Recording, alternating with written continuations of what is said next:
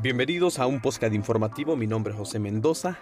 Qué honor poder compartir con todos los radioescuchas de la Universidad Metropolitana de Honduras. Es grato decirle las buenas noticias y el licenciado Fausto Cárcamo nos compartió un taller donde nos da a conocer las intenciones informativas. Acompáñenme. Número 1. Intención informativa. Número 2, intención neutral. Y número 3, la intención formal. Primeramente, para iniciar, les voy a dar un poco de información que significa intención informativa. El emisor pretende informar de un tema concreto para lo que, bueno, lo va a utilizar datos y hechos reales que le aporten contenido al mensaje. ¿Qué significa esto? Que prácticamente tiene que ser totalmente real.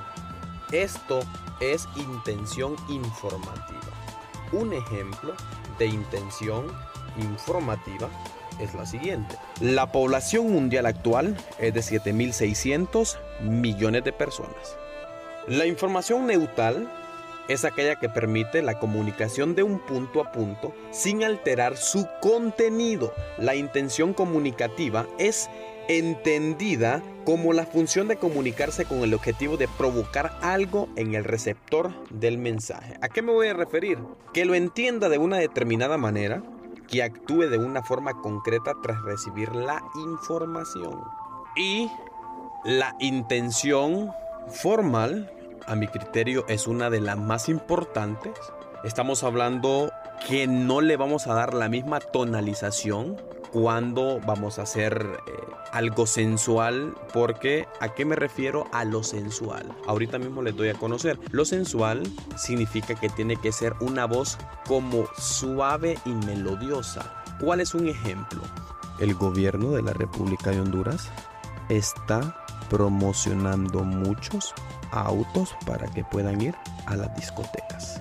Esto es prácticamente la voz sensual. La voz comercial es totalmente diferente. Y también la voz neutral, que es de mucha importancia también. O sea, lo importante, y por eso quise hacer este podcast informativo y quise hacer un resumen de lo que nos da a conocer el licenciado Fausto Cárcamo, es la importancia de las intenciones informativas. Por eso no hay que confundir y hay que saber diferenciar y tenemos que saber a la hora cuando lo vamos a utilizar. ¿Cuál? Intención informativa, intención neutral y también intención neutral y la intención formal.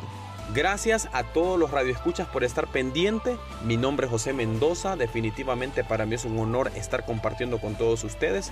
Les espero en otra ocasión.